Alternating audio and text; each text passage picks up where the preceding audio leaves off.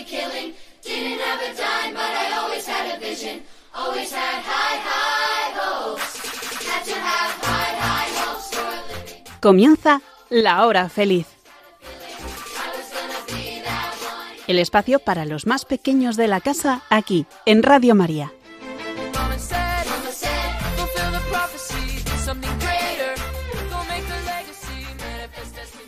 Muy buenas tardes, queridos oyentes de Radio María. Nos encontramos una tarde más en la hora feliz en este miércoles de ceniza, en el que hemos podido asistir con el Papa a la imposición de esta ceniza que algunos lo habrán recibido desde su casa, otros podremos acudir a la parroquia o habremos estado ya, como estos niños que esta tarde nos acompañan y que se van a presentar. Hola, soy Ignacio, tengo siete años. Hola, soy Lucía, tengo siete años. Hola, soy Rodrigo, tengo cinco años. Hola, soy Clara, tengo ocho años. Ignacio, ¿nos cuentas el miércoles de ceniza? Hoy en el colegio hemos ido a una capilla muy grande y nos han puesto la ceniza a dos cursos. Empieza un tiempo litúrgico. ¿La cuaresma? ¿A qué nos recuerda la palabra cuaresma? 40. Porque 40 días pasó Jesús en el desierto para prepararse a algo muy importante. Y nosotros los cristianos celebramos también esos 40 días para algo importantísimo. La Pascua. Justamente. Cuando yo era pequeñita, por ejemplo, al ponerte la ceniza, estas eran las palabras que decía el sacerdote. Todavía lo puede hacer, pero en general dicen otras ahora. Acuérdate de que eres polvo y en polvo te vas a convertir. ¿Qué quiere decir eso? A ver, Rodrigo. ¿Que vamos a morir? Claro, ¿pasará todo, todo, todo? ¿Nuestro cuerpo y nuestra alma se convertirá en polvo? No, solo nuestro cuerpo. Claro, solo nuestro cuerpo. Cuando nosotros muramos, como todos los que ya han muerto, nuestra alma no se queda aquí en la tierra para convertirse en Se polvo. va al cielo. Se pone en presencia de Dios, pero ¿por qué hablamos hoy de esto también? Porque nos vamos a trasladar a un lugar al que solemos ir en esta hora feliz con mucho arte y que hemos estado en los anteriores programas. Por cierto, si alguno quiere escuchar un programa de los que ya han pasado, ¿qué es lo que puede hacer? Entra en la página web de Radio María. Y allí que puede mirar, donde pone programas y podcast. ¿Y qué tiene que buscar allí? ¿Qué tipo de programa? ¿Cómo La se hora llama? feliz. La hora feliz con Marta Jerez, porque yo no me había presentado hasta ahora. Yo soy Marta Jerez y con estos niños de Escola Cordis Jesu hacemos este programa de la hora feliz. Con mucho arte. Artísticamente nos trasladamos al monasterio del Escorial, que dónde está? ¿En España? ¿En qué comunidad autónoma? A ¿En ver, Madrid? En San Lorenzo del Escorial. Eso es. Ya habíamos hecho otras horas felices allí, en la imaginación, porque en persona no. Hemos conocido la basílica, la biblioteca, el patio de los reyes, una habitación secreta, pero hoy vamos a visitar un sitio especial. Y es que el rey Felipe II, eh, una de las cosas para las que quiso construir un monumento importante, ¿para qué fue, Ignacio? Porque quería que ahí quien reposara... mm, Su, padre. Eh, su padre. Su- El rey Carlos primero. Primero. ¿El rey Felipe II empezó a ser rey cuando murió su padre? Eh, no. No. No. ¿Y, y eso? Qué raro, ¿no? Porque se sentía tan mayor que se retiró. Es verdad. Se retiró a un monasterio, al monasterio de Yuste, y pasó al trono su hijo y heredero. Y, justamente es lo que vamos a visitar hoy. La cripta en la que están los reyes Austrias y los reyes Borbones. Es decir, desde el rey Carlos I hasta nuestros días. Hay alguno que no está. Por ejemplo, no están los reyes que ha habido que no han sido españoles. ¿m? Amadeo de Saboya, eh, José Bonaparte, esos no están allí. Hay una cosa muy importante. ¿Qué podemos hacer nosotros por una persona que ya ha fallecido? Rezar. Claro. Y el rey Felipe II, que era muy piadoso, una de las cosas que quiso es que eh, por su padre estuvieran rezando los monjes. Y ahora siguen rezando allí por todos los que están allí enterrados. Bueno, también rezarán por más cosas y por más personas, pero antiguamente estaban los monjes jerónimos, ahora están los padres agustinos, pero además de este panteón de los reyes está el panteón de los infantes. ¿Quiénes son los infantes? Los hijos de reyes, ¿cómo se llaman? Príncipes. Solo uno, el heredero, Y ahí están enterrados también los que han sido infantes. Y lo que vamos a escuchar es a la escolanía en un canto que es un requiem, el Agnus Dei. A ver, Agnus significa cordero en latín. Pero si cordero es Agnus, ¿qué significará Dei? ¿De Dios? Claro, Cordero de Dios, porque en la misa rezamos el Cordero de Dios, pero lo hablaremos después de escuchar este Agnus Dei de la Escolanía del Escorial.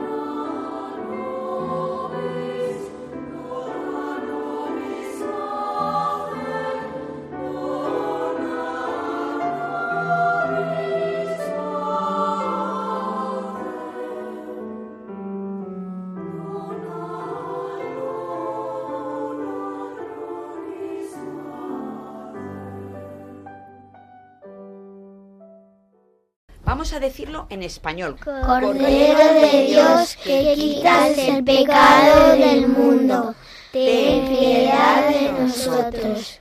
Cordero de Dios que quitas el pecado del mundo, Ten piedad de nosotros. Danos la paz. ¿Qui? Ki, ¿qué será? ¿Qué? ¿Qué? ¡Buah, facilísimo! A ver, otra palabrita. ¿Mundi? Mundi, ¿qué? ¿Mundo? Justo. ¿Y alguna otra palabrita, Clara? Peca- ¿Pecado? Pecata, sí, pecata, pecado, que quitas el pecado del mundo. Y a ver, Lucía, otra palabrita. Miserere. Miserere nobis, miserere. Aquí lo que decimos, ten piedad de nosotros. También se podría decir, traducido, ten misericordia de nosotros. Ya que habéis estado en misa, Ignacio, el Cordero de Dios se, se reza al principio de la misa, en la mitad o más bien hacia el final. Hacia el final. Sí, después del Padre Nuestro, un poquito antes de la comunión. Como vamos a comulgar, le decimos que tenga piedad de nosotros. De eso de Cordero de Dios, ¿quién se lo llamó a Jesús? Su primo Juan. Una vez que pasaba por ahí Jesús, dijo, este es el Cordero de Dios que quita el pecado del mundo. Bueno, pues entonces lo que vamos a hacer ahora es rezar un Padre Nuestro por todos los fieles difuntos, por los reyes que estarán en los panteones, pero por todos los difuntos que conozcamos, muy especialmente todos los Por que han el muerto terremoto. justo los que todos los que han muerto en De el Turquía y terremoto Siria. de Turquía y Siria, ¿vale? Pues vamos. Padre nuestro, Nuestro que estás en el cielo, santificado sea tu nombre. Venga a nosotros tu reino. Hágase tu voluntad en la tierra como en el cielo. Danos hoy nuestro pan de cada día. Perdona nuestras ofensas como también nosotros perdonamos a los que nos ofenden. No nos dejes caer en la tentación y líbranos del mal. Amén. Dale, Señor, el descanso eterno. y brille para ellos la luz perpetua. ¿Qué es eso de la luz perpetua? Rodrigo. Que cuando vayamos al cielo tengamos limpio el corazón. Estamos pidiendo que esos difuntos, que donde vayan, a la luz o a la oscuridad. A la luz. Claro, que para ellos perpetuo quiere decir que dura para siempre. Pues a ellos lo que les deseamos es que estén contemplando a Dios siempre. Y eso si se dice en latín, que es como empieza esa misa, requiem eternam dona eis domines. Descanso, porque en latín se cambian las palabras de orden. Requiem, descanso. Entonces, si decimos una misa de requiem, es una misa de difuntos. Y este Agnus Dei que hemos escuchado en la escolanía es el Agnus Dei de la misa de requiem de Fauré. En la hora feliz de Radio María, La Estampa.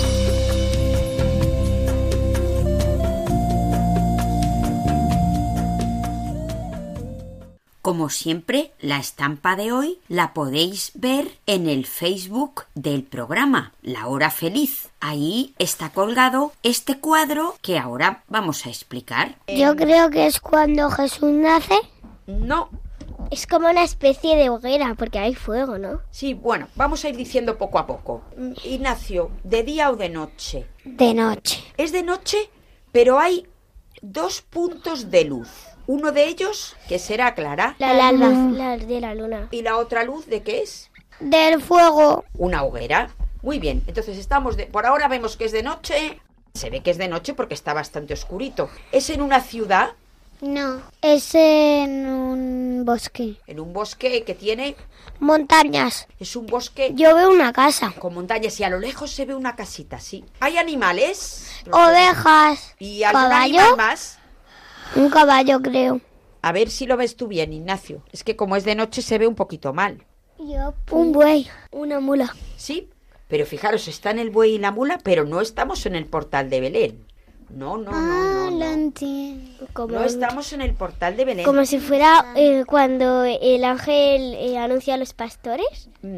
No, no, es. No. Es, cu- es cuando María y José fueron de viaje al Belén. No, porque ya está el niño Jesús, pero sí que es en un viaje. Eh, ¿Fueron a Egipto? Efectivamente, este cuadro se llama Descanso en la huida a Egipto. Pero bueno, ¿y cómo se les ocurre con un niño tan pequeño irse a Egipto? Porque les perseguían Hero- Herodes. ¿Verdad? Herodes y sus soldados. ¿Y para qué les perseguían? Para, matar al niño. Bueno, Para matar para, matarle de dos años. Sí. es que iba a matar a todos lo- los bebés. Para matar también a Jesús. porque como no sabía quién era Jesús, entonces decidió matar a todos. Pero ¿y por qué quería matar a tantos? Porque, no quería, que Jesús le arrebatara el trono. Los reyes magos, cuando fueron a ver a Herodes, le dijeron, vamos a ver que ha nacido el rey de Israel. A ver dónde podemos ir para verlo. Y entonces Herodes consultó a los que tenía él por allí sabios que le asesoraban y miraron la Biblia y dijeron, pues está dicho que el Mesías nacerá ¿dónde? En En Belén de En un portal. Bueno, lo del portal no estaba puesto en la escritura, solo ponía lo de Belén, que era la ciudad del rey David, por cierto. Pero como los Reyes Magos no volvieron, decidió Herodes matarlo por sí mismo. Porque él les dijo a los Reyes Magos, ir a verle, y cuando lo hayáis visto, ¿qué? Pues traédmelo aquí, yo no, también le quiero traerlo no, decirme dónde está exactamente. Porque claro, él les dijo a Belén, pero iros, iros, que él estaba en Jerusalén. Iros, iros, que ya luego, decirme a mí luego por dónde voy, que yo también quiero ir. Pero en realidad les dijo una cosa que no era verdad. Les dijo una mentira como un piano, ¿a que sí? Porque le dijo que él también quería ir a adorarle y a lo que quería ir. A matarle. Muy bien, pues entonces se fueron. Se le apareció a San José en sueños un ángel que le dijo, San José. María ha tenido un hijo. No, eso ya lo sabía. Eso ya, ya- ya lo había visto. No, lo que le dijo es que se le aparecían varios, claro. Pues aquí están en la huida a Egipto, ir pensando dónde nos vamos a meter cada uno. Y entre tanto vamos a hablar un poquito del pintor. Este cuadro es de un pintor que se llama Rembrandt. Rembrandt. Rembrandt. Qué nombre tan raro. Rembrandt. Es el apellido, claro. Ah, vale. Vale. Nació en los Países Bajos, lo que es ahora Holanda. Es un pintor holandés. Era una familia, ¿sabéis a lo que se dedicaba su padre? Eh, Era molinero. ¿Quién sabe lo que es un molinero? Los que, Molinero que que un trabajan molino. en un molino. ¿Y qué es un molino? Un molino una es una cosa trigo. para hacer viento. Con el ¿Trigo? viento se puede mover, con el viento o con el agua, pero para, Para qué se hacer quiere... tri- trigo. El trigo ya está hecho, sale de, de la cosecha. ¿Qué es lo que se hace en el molino? En el molino se hacen migas de pan. Casi, pero Lo no. que comen las gallinas. A ver, los granos de trigo, Trigo. los granos de trigo se recogen y en unos sacos se llevan al molino para que en el molino lo que hagan es molerlos, machacarlos muy bien para convertirlos en harina. Y esa harina, con esa harina ya se puede hacer el pan. Si yo intento hacer el pan con los granos de trigo tal y como se cosechan, lo que me sale es una cosa dura que no vale para nada. En cambio, moliéndolo se forma la harina. ¿Habéis visto la harina? Sí. La harina sale del trigo. Pues sus padres, su familia eran molineros. Entonces... eh, Eran pe- pobres. No, esos molineros no te creas que eran pobres, porque el pan era un alimento muy importante y el trigo era algo que tenía mucho valor. En cambio, la familia de su madre, ¿sabéis lo, lo que eran? Panaderos. Así que qué bien, lo tenían todo organizado, ¿no? Sí. ¿Qué te Primero parece, molen. el- ¿Qué tendrá que ver Primero el lo molinero? molen. ¿Qué tendrá que ver el molinero con el panadero? Que primero lo molen y luego se los dan a la familia de la madre. Lo hacen el pan y así lo venden. Rembrandt llegó a- ir a la universidad. Estuvo un año y dijo, esto no es para mí, yo lo que quiero es ser pintor. Entonces, en 1625, que eso es, a ver si sabemos qué siglo, 17. vio que estaba ya muy bien preparado para tener un propio taller y con otro pintor amigo suyo le fue fenomenal. Sobre todo se dedicó a hacer retratos. Entonces había mucha gente famosa y que tenía dinero que le encargaba retratos y él pues tan contento. Cinco años más tarde murió su padre.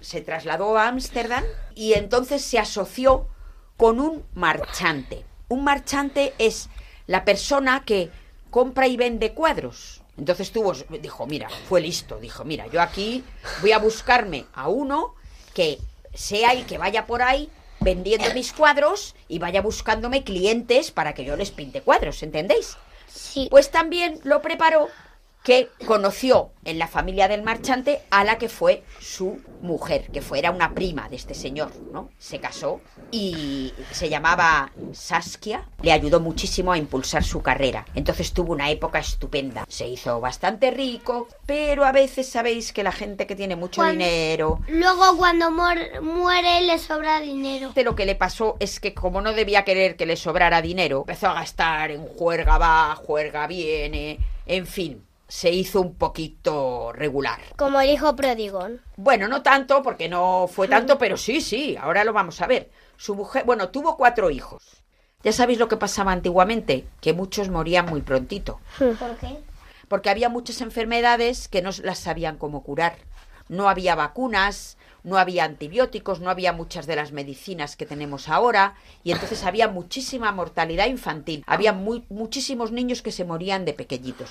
Solamente vivió el pequeño, que se llamó Titus. Su mujer murió también. Él ya sin su mujer que le ayudaba en su negocio, fatal. Y llegó un momento que tuvo que vender todo lo que tenía. Sus colecciones de arte y todas esas ¿Por cosas qué? para poder vivir y para poder comer. Porque imagínate tú que llegas a tu casa y no hay nada para comer.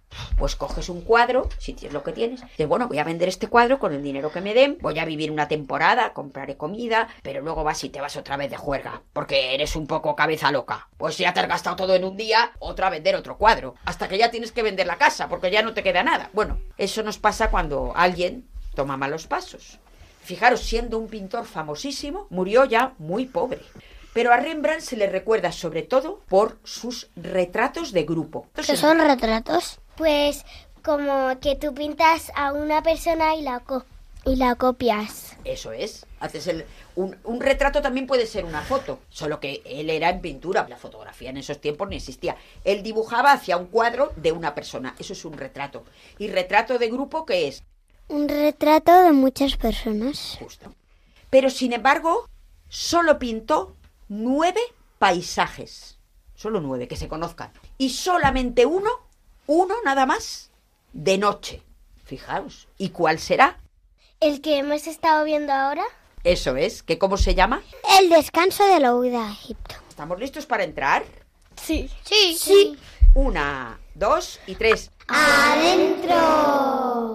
Yo he llegado encima de la cueva y me he asomado un poco desde el tejado para ver qué están haciendo. Están descansando, como han corrido mucho para que no matasen a Jesús. San José, María, yo ya me quedo aquí vigilando para ver si vienen los de Herodes. Fenomenal, así podrán descansar mejor. Rodrigo, Yo he visto los que están haciendo en la cueva y luego me he ido a otra casa a ver qué están haciendo.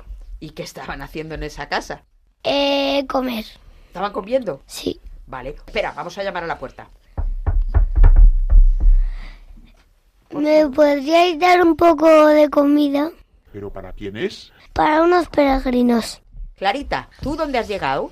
Yo he llegado al lado de la Virgen. Le voy a decir que está muy guapa y que si quiere le puede ayudar en cualquier cosa, o para cambiarle los pañales al niño o para coser algo.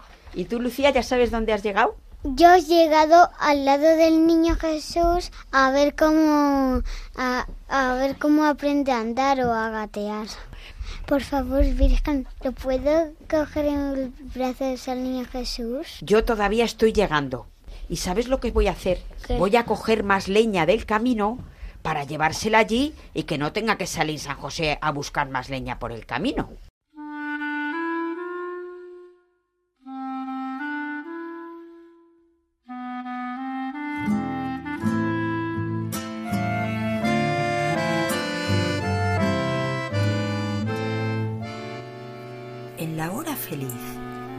María, arte en la palabra.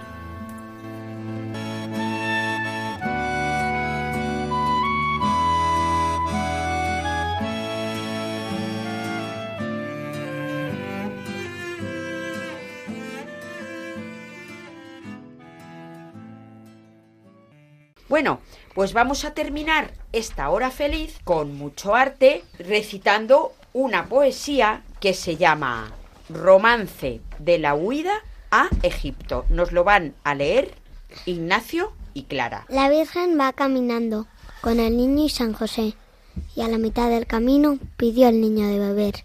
No pidas agua, mi vida, no pidas agua, mi bien, que las aguas vienen turbias y no se pueden beber. En lo alto de aquel cerro, ricas naranjas se ven. Las está guardando un ciego, ciego de rica vejez. Ciego, deme una naranja, que mi niño tiene sed. Cójala usted, gran señora, que yo no la puedo ver. La Virgen, con cortedad, no ha cogido más que tres. Una le dio a su niñito, otra a su esposo José, otra se quedó en la mano para el niño entretener. Apenas se va la Virgen, el ciego comienza a ver. Ciego, ¿quién te ha dado la vista? Me la ha dado una mujer. No sé si será la Virgen o su esposo San José. Qué bonito, ¿verdad? A ver, Lucía, ¿qué ha pasado? ¿Qué has escuchado de este romance? Que el ciego empezó a ver. Un milagro, Rodrigo. El ciego, ¿por qué fue tan bueno? Porque le dejó las naranjas que quiera, no solo una. Eso es, fue muy generoso. Y tuvo un gran premio. ¿Qué premio fue? Volver a ver. Este tipo de poesía se llama romance. El romance normalmente, como este, suele ser anónimo. ¿Y anónimo qué es? No sé. ¿Qué es? ¿Muy animado? No. Anónimo. Anónimo. Anónimo quiere decir que no se sabe quién lo ha escrito. Es tan antiguo que no se sabe quién ha sido su autor. Alguien lo escribiría porque solo no se va a escribir. Bueno, pues este romance es anónimo. Los versos suelen tener o tienen ocho sílabas. La Virgen va caminando. Todos tienen ocho. Ocho sílabas. Otto sílabas. Sí. Suelen ser muy antiguos y luego tienen una rima que es solamente en los versos pares. Rima mm, solamente las vocales. Y es que eso se llama rima asonante. Cuando coinciden las vocales y las consonantes se llama rima consonante. Ya hemos llegado al final de nuestro programa de este miércoles de ceniza. Nos vamos a despedir hasta nuestro próximo programa que será justamente dentro de un mes, el día 22 de marzo. El 22 de marzo es mi cumple. Bueno, entonces en el próximo programa, si estás, celebraremos también tu cumple. ¿Cuántos cumples? 6. ¿Cómo pueden los oyentes ponerse en contacto con este programa? Escribiendo mi email a la hora feliz 3 arroba radiomaria.es. Adiós queridos oyentes de Radio María. Esperamos que os haya gustado este programa. Gracias por escucharnos. Adiós y hasta el siguiente programa. Os dejamos con la oración de vísperas. Shooting for the stars killing.